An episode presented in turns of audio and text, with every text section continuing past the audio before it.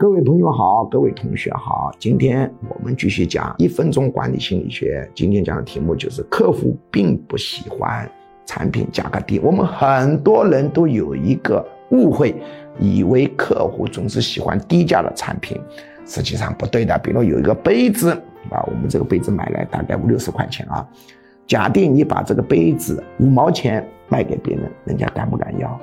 别人不敢要的，要担心这个被子里有毒的，有什么问题的？怎么会这么便宜的？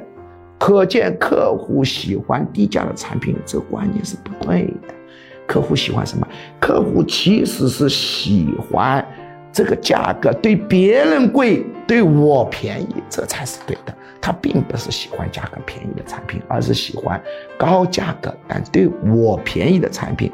所以轻易定产品低价是要小心的。